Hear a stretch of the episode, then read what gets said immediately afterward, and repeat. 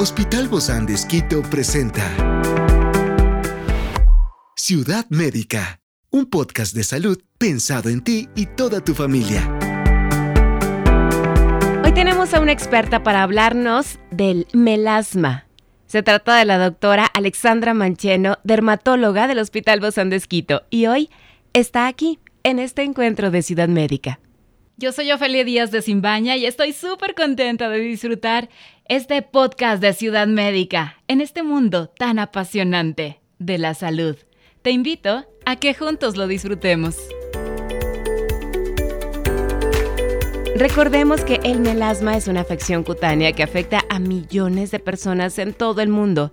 Sin embargo, sigue siendo ampliamente mal entendida y a menudo mal diagnosticada. Esta condición puede causar manchas oscuras de forma irregular en la cara, que puede ser una fuente de mucha vergüenza y autoconciencia para aquellos que la experimentan. Hoy profundizaremos en las causas y los síntomas del melasma y exploraremos las opciones de tratamiento disponibles para esta afección cutánea. Bueno, pues el melasma es una mancha facial de color marrón. Casi siempre la asociamos con este famoso paño del embarazo. Y el día de hoy tenemos a nuestra experta invitada, la doctora Alexandra Mancheno, dermatóloga del Hospital Bozán de Esquito, que está aquí para conversar con nosotros. Gracias, querida doc, por atender esta, esta llamada y poder conversar un poquito sobre este tema. Muchas gracias por la invitación, Ofe. Siempre es un gusto. ¿Hay diferencia eh, de otras manchas de la cara a diferencia de esto del melasma? Sí, bueno, existe una serie de trastornos de la hiperpigmentación, es decir, de, las manchas, que pueden ser diferentes al melasma, a las, manchas de, cloasma o al comúnmente llamado paño. Em, en realidad es muy frecuente, sobre todo en mujeres, sobre todo a partir de cierta edad, en promedio a partir de los 30, 35 años es cuando más se observa pero sí hay otros trastornos que lo debemos diferenciar. Este melasma, entonces, ¿por qué se da? Porque creo que ese es uno de los temores más grandes de las mujeres embarazadas, el no tener estas manchas en la cara a la altura de los pómulos, ¿verdad? Es? Bueno, hay varios tipos de melasma y entre los tipos de melasma hay el melasma facial y el extrafacial. Eh, puede haber melasma en hombres y en mujeres, pero sobre todo afecta a mujeres y el problema es que es algo multifactorial. No solamente depende de un factor, son varias cosas que pueden influir, entre ellas incluso la genética. Sobre todo genética, exposición a radiación ultravioleta y, uh, y, sí, el factor hormonal influye mucho también. O sea que si la mamá tuvo, también la hija lo va a tener, es muy probable. No siempre, pero sí le va a dar un, un factor de predisposición. ¿Y por qué se tiene melasma en estas zonas, no? A veces también es en las zonas donde nos depilamos. Eh, también. Hay bueno, ahí influyen otras cosas también. Bueno, el melasma en esta zona sobre todo es por la radiación ultravioleta, o sea, especialmente como factor desencadenante, son las zonas expuestas al sol. En cara puede estar en ciertas, predominantemente en ciertas zonas, pómulos, pero también en frente, en nariz, en el mentón, en otras zonas prominentes de la cara. En los sitios donde, por ejemplo, nos hacemos la depilación o hay personas que utilizan ceras o, o utilizan productos locales para depilarse, ahí influye la inflamación también. Entonces, no es solo melasma, puede ser una hiperpigmentación postinflamatoria. Cuando tengo algo que me cause inflamación, cualquier cosa, puede ser fricción, puede ser una quemadura, puede ser eh, químicos que hagan que mi piel esté más sensible, en esa zona em, los melanocitos, que son las células que llevan el pigmento en la piel, puede ser que trabajen más, por mm. decirlo de alguna manera, y que generen una mancha. Entonces ya no es solamente melasma, sino también una hiperpigmentación o una mancha postinflamatoria. ¿Y estas manchas sí se pueden tratar? Por ejemplo, la del melasma que estamos hablando. Definitivamente, o sea, todas, todas se pueden tratar. Y lo principal es, es eh, volcarnos o intentar eh, solucionar su etiología. O sea, hay cosas que no podemos solucionar. Nuestra genética no la vamos a afectar. El hecho de que vivimos en un país, en una zona donde tenemos sol todo el año, tampoco lo vamos a poder modificar. Pero sí podemos eh, tener conductas para evitar un exceso de, de exposición a radiación ultravioleta o evitar la exposición a sustancias que irriten nuestra piel y de esa manera evitar la aparición de estas manchas o minimizarla. O sea, en ocasiones no es posible evitarlas del todo, pero sí, sí que podemos minimizar el riesgo. Experiencias excepcionales son el motor que nos anima a trabajar por la salud integral de nuestros pacientes. expresamos el amor de Dios para dar prioridad a la vida por sobre todas las cosas. Seguimos con nuestro compromiso, la seguridad del paciente. Hospital Bozán de Esquito, a la gloria de Dios y al servicio del Ecuador. Y en el embarazo para las mujeres, o sea, quien tiene esta predisposición le va a salir, por más que se ponga bloqueador solar, por más que use sombrero, por más que se cubra del sol. ¿En el embarazo le va a brotar esto? Es un azar, o sea, no, no podemos saber. Lo que sí se sabe es que dependiendo de la edad en la que nos embaracemos, sí puede haber mayor riesgo o no. Y también el número de hijos. Muchas veces en el primer hijo no sale, pero en el segundo hijo, en el mm. tercero, sí nos podemos manchar. Es decir, que a mayor em, edad sal es más frecuente que pueda salir o hay más posibilidad. A mayor edad es más frecuente, así es. Y depende mucho de las poblaciones y del factor genético. Eh, en, en, estadísticas, por ejemplo, en Brasil, por estadísticas, las mujeres tienen melasma edades más jóvenes. Ahí el promedio de aparición teórico en artículos clínicos es alrededor de los 26 años.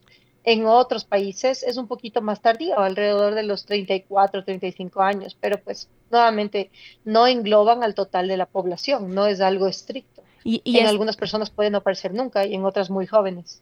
¿Y esos tratamientos que se dan se pueden usar durante cuando ya apareció o pueden ser preventivos también? La, la idea siempre va a ser prevenir y la forma de prevenir siempre en dermatología va a ser teniendo cuidado con la exposición al sol. Entonces, influye muchísimo y es muy, muy importante tener cuidado con el correcto uso del protector solar, idealmente aplicarlo repetidas veces al día, por lo menos tres o cuatro veces al día. Hay personas que tienen un factor de predisposición tan fuerte que incluso se pueden pigmentar con luz visible. Lámparas de luz, por ejemplo, o, computadoras, eh, si estamos mucho tiempo al frente, o sea, pueden influir en estas manchas. Entonces, la prevención influye en este lado y de hecho, durante el embarazo, obviamente conversándolo con, el ginecólogo, con los médicos implicados en este proceso, sí hay productos que podemos utilizarlos aparte del protector solar para tratar de evitar la aparición de estos ¿No le afectaría en nada eh, a, estos productos al bebé? No, no le afectan. Ahí hay algo que es importante y que es que durante el embarazo siempre lo principal es que eh, el bebé y su mamá estén bien. Entonces sí debe haber una comunicación con ginecólogos y demás para elegir el producto adecuado siempre puede haber un poco de temor, siempre puede haber un poco de miedo y esto es importante hablarlo y pues al final realmente lo, que les digo a algunas pacientes, si ellas tienen miedo de utilizar algún producto durante el embarazo, es válido, podemos no utilizarlos, mejoramos otro tipo de, de, factores, la fotoprotección, otras cosas, dejamos cosas muy suaves y luego podemos ponernos a solucionar lo que haya aparecido durante el embarazo. Porque sí, también es válido, aunque está demostrado y evidencia científica de que no hace daño, pues el temor puede existir y sí es más importante el bebé y su mamá, su bienestar emocional y, psicológico frente a estas cosas también, ¿no? Claro. de, lado y lado, que existe un equilibrio. Claro, y también podrían entonces, e, este melasma podría desaparecer por sí solo o no. En algunos casos sí, en algunos casos sí mejora. El paciente deja de estar bajo el influjo hormonal del embarazo o deja de tomar anticonceptivos orales o métodos de anticoncepción y puede mejorar por sí solo. Pero eso es, eh, eso es al azar, o sea, no, no se sabe si va a funcionar o no. Exactamente, no se sabe. Y la verdad es que los productos que utilizamos para tratar el melasma son productos que generalmente nos ayudan también con el fotodaño crónico, con el fotoenvejecimiento. Entonces, eh, ahí tenemos una ventaja, un beneficio adicional. No estamos solamente tratando la mancha, estamos mejorando la textura de la piel, estamos mejorando arrugas superficiales, estamos teniendo una rutina adecuada de cuidado. Entonces, sí vale la pena tener eh, este tipo de productos en nuestro día a día porque nos van a ayudar a envejecer mejor. O sea que no, aparte nos benefician, ¿no? Todos estos productos. Estos tratamientos efectivos para el, melasma, ¿durante cuánto tiempo se tienen que colocar, Doc? ¿O de qué se trata esto? ¿Solo son cremas? ¿Qué, ¿En qué consiste? La primera línea de tratamiento es, es tópica, son cremas aplicadas. Hay muchísimos productos que se pueden utilizar y se eligen eh, dependiendo de otras características del paciente. Dependen en ocasiones de la edad del paciente, dependen también de si tienen muchos vasos sanguíneos en la cara o si tienen la piel grasosa o si tienen la piel seca. realmente son tratamientos que se tienen que individualizar y es importante conversar también con los pacientes porque no existe un producto que sea mágico o que pueda eh, funcionar para todos. Usualmente cuando se consulta por melasma se hace un seguimiento aproximadamente a las 8 o 12 semanas para ver cómo está el paciente y si necesita que lo modifiquemos a algo un poco más fuerte o un poco menos fuerte, dependiendo de cómo esté. Hay productos que no se pueden utilizar por tiempos prolongados. Aquí yo quiero llamar un poco la atención específicamente en un producto que es la hidroquinona, que es un producto muy importante, muy valioso en el tratamiento del melasma, pero que no puede ser utilizado sin prescripción y sin vigilancia médica, porque es un producto que si se utiliza en dosis erróneas o por tiempos incorrectos, puede generar de por sí, o sea, por el producto, manchas más difíciles de quitar que el oh, melasma. Wow. Entonces, no todos los tratamientos para el melasma son inocuos, deben tener su prescripción, se debe decidir su uso dependiendo de muchas características del paciente. Ah, ¿Estas manchas van a desaparecer por completo o va a quedar alguna huella, alguna señal, alguna cicatriz ahí de, de esta mancha? Ciudad Médica. Esto también es un azar. Realmente no se puede ofrecer al paciente la posibilidad de que la piel quede como que no hubiera tenido ninguna mancha porque en ocasiones de eso no pasa, pero la idea es eh, tratar de controlar lo mejor posible para mejorar la, la piel, la apariencia, la calidad de vida y tratar de evitar recaídas. El melasma siempre recae. Eso es algo que el paciente tiene que saber.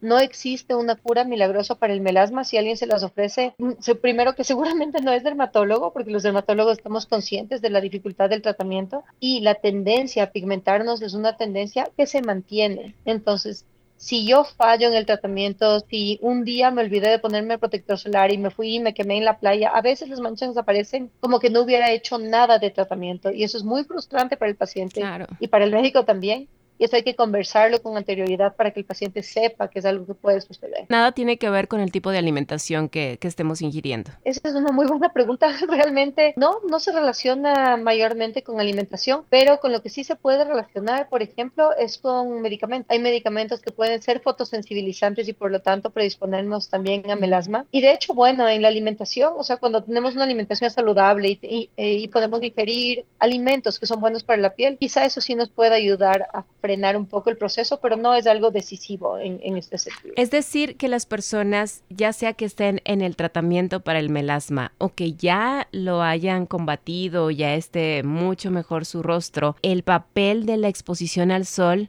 en la aparición del agravamiento del melasma es muy importante, ¿verdad? Así es, así es. O sea, la, tendencia a pigmentarnos hay que recordar, siempre va a estar ahí. Y si no hay un excelente cuidado en la fotoprotección, en, evitar todo lo que estamos notando que, que hace que nuestra piel se pigmente, la piel se va a volver a pigmentar. Es decir, que una persona que ya lo padeció siempre debe estar en constante rutinas de, de, de tratamiento, ¿verdad? Y sobre todo muy cerca de su dermatólogo o dermatóloga. Idealmente sí, y de hecho, o sea, antes de que aparezca el melasma, ya hay que pensar en que hay que cuidar la piel, justamente para procurar evitar su aparición. Aquí influye mucho la prevención. ¿Ustedes pueden detectar esto? Yo creo que todos lo notamos, pero el paciente es quien lo nota primero. El paciente siempre va a ser el que note que está teniendo cambios en su piel, que va a estar teniendo manchas. Claro, es que es algo que, que, salta a la vista. En el embarazo, el melasma se puede tratar como también se puede tratar después del embarazo, ¿verdad? Se puede tratar antes, durante y después del embarazo. Soy partidaria a que mucho mejor prevenirlo, pero yo soy partidaria que siempre el tratamiento sea consensuado, que sea conocido por su ginecólogo, que, que la paciente se sienta segura, se sienta apoyada, porque el embarazo es un estado tan delicado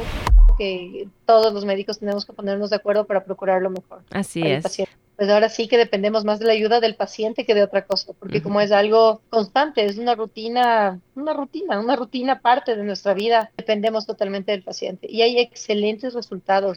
Hay pacientes que les va muy bien, manchas incluso de muchos años. En ocasiones hay que agregar ciertos tipos de tratamientos, quizás peelings o láser o cosas por ese estilo, pero hay muchas alternativas. Muchísimas gracias, querida Doc Alexandra Mancheno, dermatóloga del Hospital Bozán de Esquito. Nos vemos pronto, Doc. Gracias, Dofe. Muchas gracias a ustedes. Un abrazo. Esta es una producción del Hospital Bozán de Esquito con el apoyo de HCJB. Encuentra este podcast de salud en las redes sociales como Spotify, SoundCloud y todas las plataformas digitales. Gracias por acompañarnos en este capítulo de Ciudad Médica, un espacio para tu salud. Hasta la próxima.